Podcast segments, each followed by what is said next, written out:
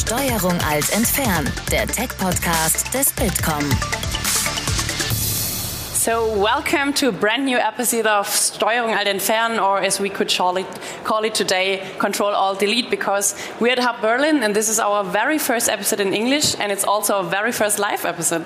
My name is Linda van Rennings. I'm Christoph Großmann. And today we want to talk, we want to talk about AI and its impact on healthcare and pharma.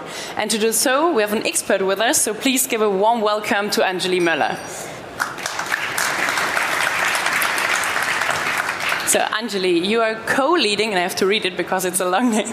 You are co leading the Cross Pharma Artificial Intelligence program at Bayer Healthcare. That sounds pretty cool and pretty important, but to be honest, I don't quite know what that means yet. So, could you, to get us started, uh, introduce yourself and give us an idea of what your job is like? Sure. Um, that uh, is something that is not easy to explain, um, but I'll give it a go. And Bayer Pharma, when you think about a pharma company, what do we do? We make drugs, right? And we try to make the best drugs to meet the unmet medical need of the most vulnerable patient populations out there. Uh, and how do we then use artificial intelligence to do that? So, traditionally, if you go and look at all the other big pharma companies, they're saying, this is our market data. This is our commercial data. This is our research and development data. And what we're trying to do at Bayer in this cross pharma approach is to take all of that information and say, how can I use my sales data to improve my research? How can I use my research data to improve my sales? And that's why we have this cross pharma um, approach to how we invest in artificial intelligence. And the co lead part, which we joked a lot about uh, before we came on stage, is because I lead it together with our pharma strategy team. So, Michael Heinke, who is part of our, our Bayer pharma strategy team. And that's because unless you link your investment in technology really closely to how you're making money and to the strategy of your company, pharma, or anybody else, it becomes nonsense without that connection. So, that's the co leading part. Okay, that sounds pretty challenging. So, what is a typical day at work for you? So you come to work, maybe you grab some coffee or some tea, and what happens then? Um, yeah, so there's definitely coffee at the beginning. There's normally quite a lot of that. So um, the joy of the work is is really sitting together with the teams, right? So the teams are experts, but experts with a lot of different backgrounds. So, a lot of deep learning specialists, uh, but also we have biostatisticians, bioinformaticians, pharmacometricians, legal experts, data privacy experts medical doctors, of course, and we sit together and we look at our work. So, yesterday, for instance, we were sitting and looking at something that Robert LaCaze, our head of oncology, just tweeted about, and it's a piece of research into uh, the NTRK gene fusion. So, those of you who don't know genetics, don't worry, I won't go too far into that. But uh, we have a, a, drug on the market, uh, and it really uh, is specific to people with this mutation in their genes. And so we were applying a black box deep learning approach to trying to identify those patients without having the need for genetic sequencing. So a traditional day is sitting with a lot of experts who blow my mind, who come from different fields, looking at the data, trying to think how we proceed with each project, tearing it apart because Bayer, as you know, t- slogan is science for a better life. So that means being able to really quit, critically look at it. Is this the right approach? Is that the right mathematical approach? Is that the right biological approach? Is that the right medical approach? And then deciding which way to continue. Right. And you used to work as a data scientist before, you told me backstage. So that's quite a new field of work. And um, I think it's not that well known than maybe more established jobs. So, could you give us an example of what actually the job of a data scientist is like, and especially why I, as a data scientist, should work in the healthcare and pharma sector? Yeah, so I, I love to talk about that. I was a systems biologist before. That's um, something maybe like a near cousin of a data scientist, and then I made the conscious decision. Um, I, the talk just before said something so critical. It talked about when you're a data scientist, you have to invest in yourself, and that is so true. It uh, could not be more true. So I decided then to, to really spend some time um, with the Johns Hopkins University and through Coursera and really training up my skill sets that I wanted in machine learning to build on top of my systems biology background. And then I worked at Thomson Reuters before and really did a lot of different projects for lots of different pharmaceutical companies. And you always start with what is the uh, question that you're trying to achieve. And for us in healthcare, it's normally how do I find patients with this disease? How do I treat patients with this disease? What are the mechanisms causing this disease? And then you have to look at your data. Do I have enough? That's always the first question for a data scientist. Do I have enough data to even make it worth my time or my team's time to continue this conversation with you? Uh, and in the field of rare diseases. So uh, I'm working on a, or looking at a project right now at hemophilia patients, and it's a rare disease. We don't have a lot of data, so you say, okay, what can we do with the data we've got? What is actually possible? That's always the first step. Uh, then we really begin to work very iteratively. So, in short little sprints, then trying to model the data, trying to train our algorithms, a lot of exchange. What I really liked and why I moved into data science as well is I have a daughter, a very young daughter, and for um, parents out there with small children, I would really recommend uh, data science as a field to train in and to move in because you can also just work at home. So you can work at home, you can work remotely. I could I'm not really affected by noise around me, so I can just work with a headset in a cafe in Prenzlauer Berg here in Berlin. It's no big deal.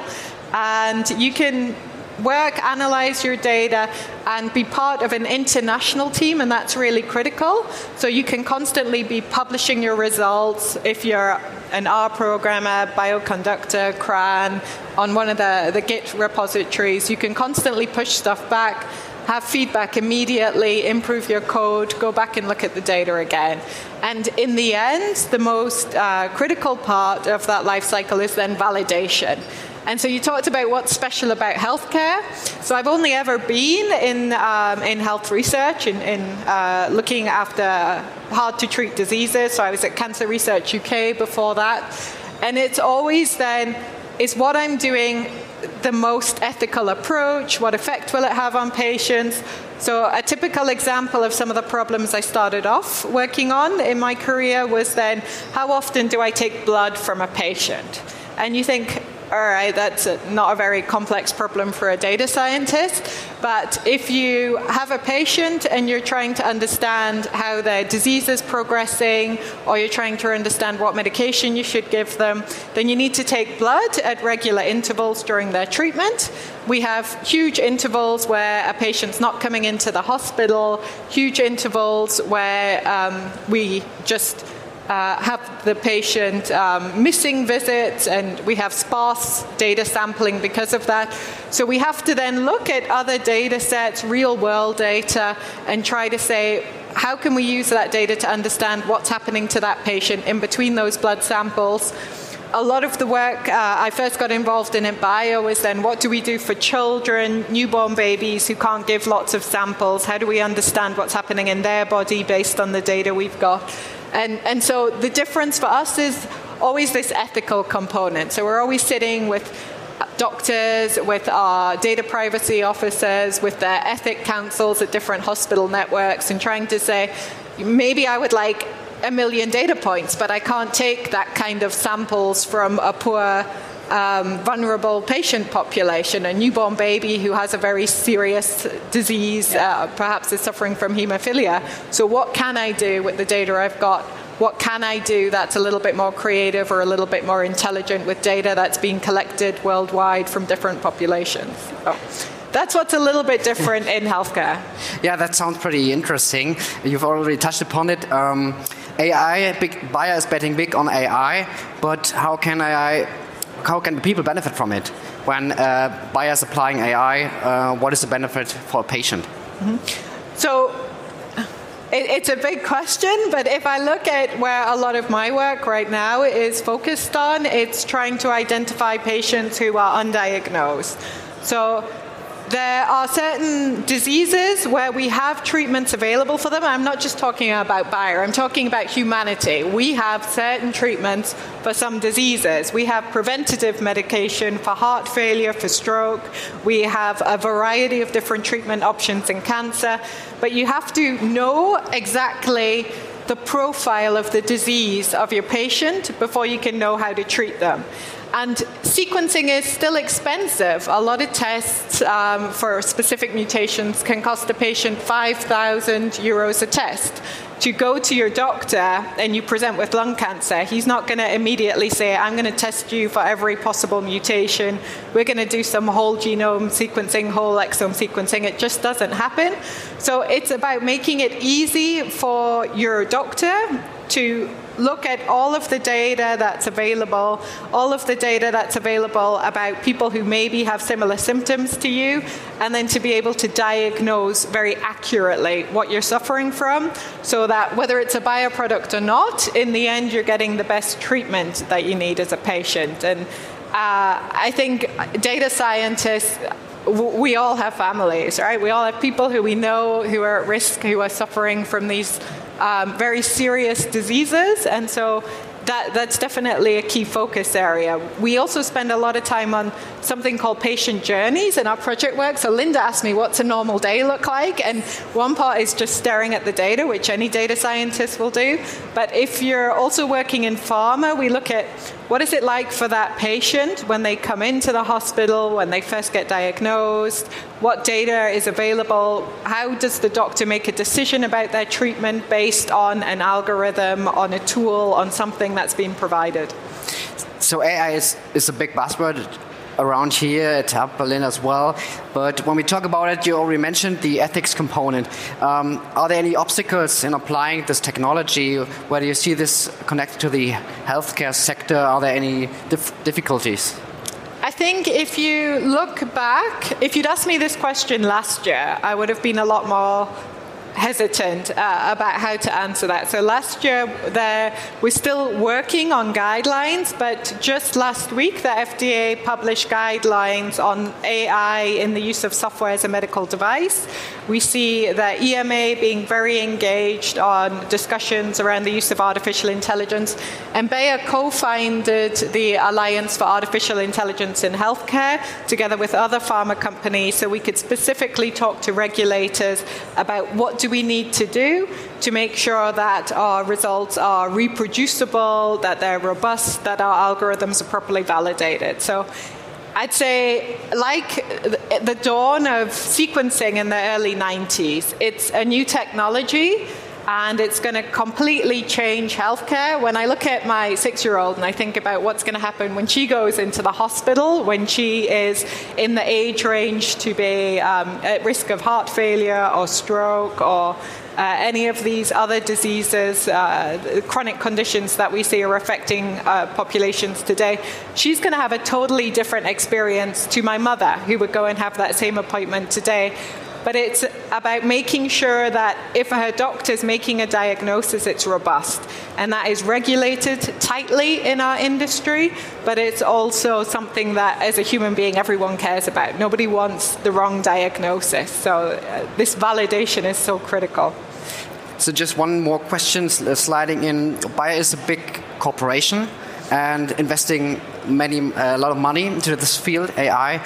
But um, how is Bayer working together with startups and then be startups out there um, just developing AI technologies. How do you connect these fields? Um, how are you working there? Yeah, actually, so that's uh, a really great question, Chris, because that's central to our strategy on artificial intelligence at the moment. We're not we heard the talk before something about the stagnation of skills or the rust of skills. And if you take data scientists and you lock them up in a big corporation and you don't give them the opportunity for academic exchange, for international exchange, to talk to startups, then that's what you get. You get decayed, out of date skills, and you get it very rapidly in our field.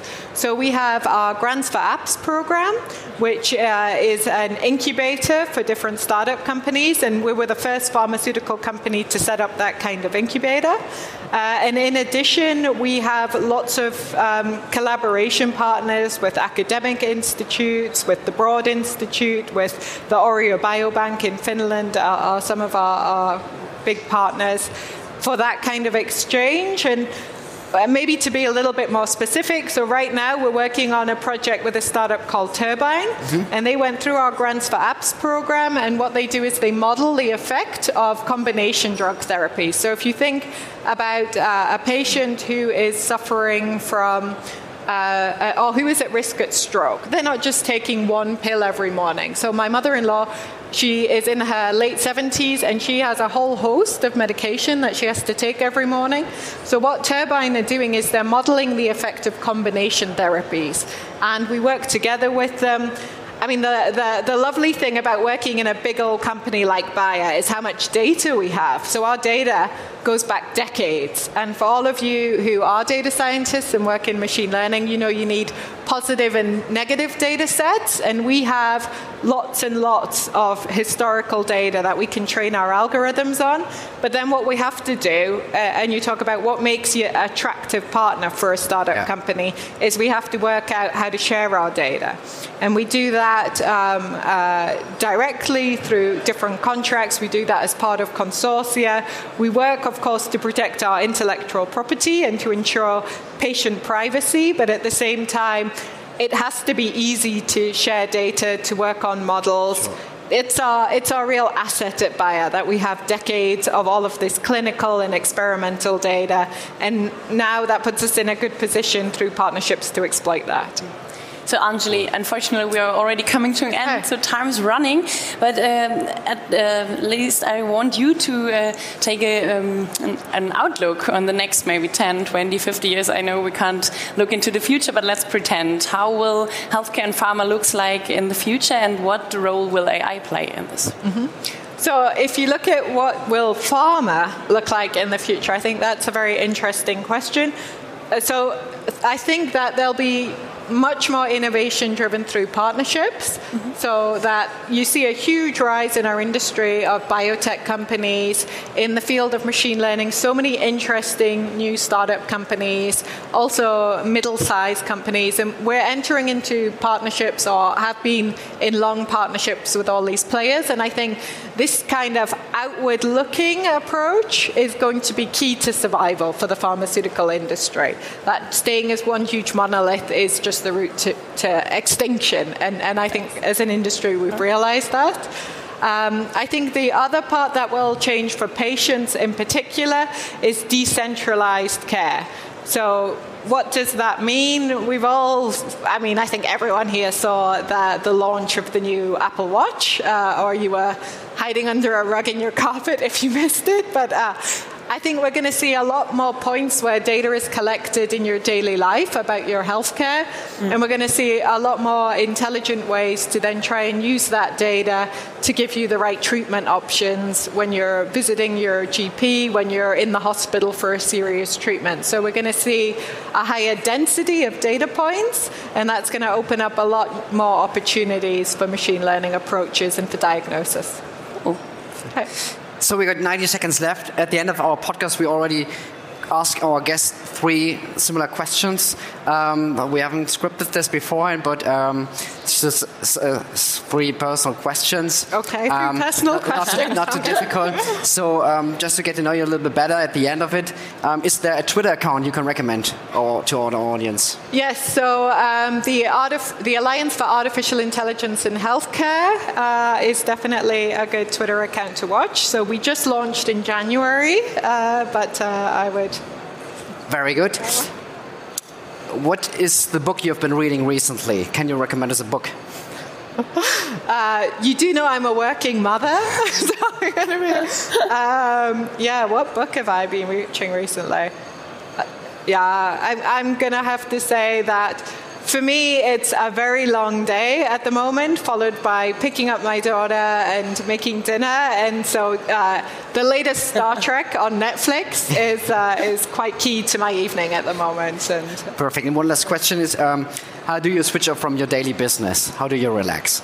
How do I? Well, so my husband's a programmer, uh, and I, I, was talking to a colleague who's here with me.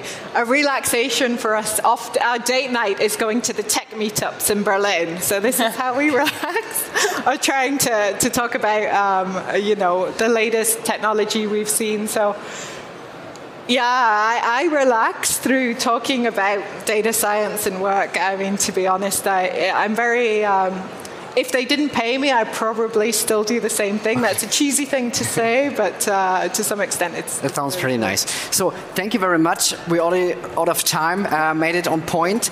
Um, if you want to listen to our podcast, Steuerung Alt Entfernen, or the International Digital Control Alt Delete online, we are available on every major platform Spotify, SoundCloud, iTunes, you name it, or on bitkom.org slash podcast. So, thank you very much, Anjali, for joining us today. Thank you so Absolutely. much. And we wish you all a nice day at Happerlane. Thank you very much. Thank you. Thank you. Das war Steuerung alt entfernen, der Tech-Podcast des Bitkom. Weitere Folgen findet ihr auf www.bitkom.org/podcast.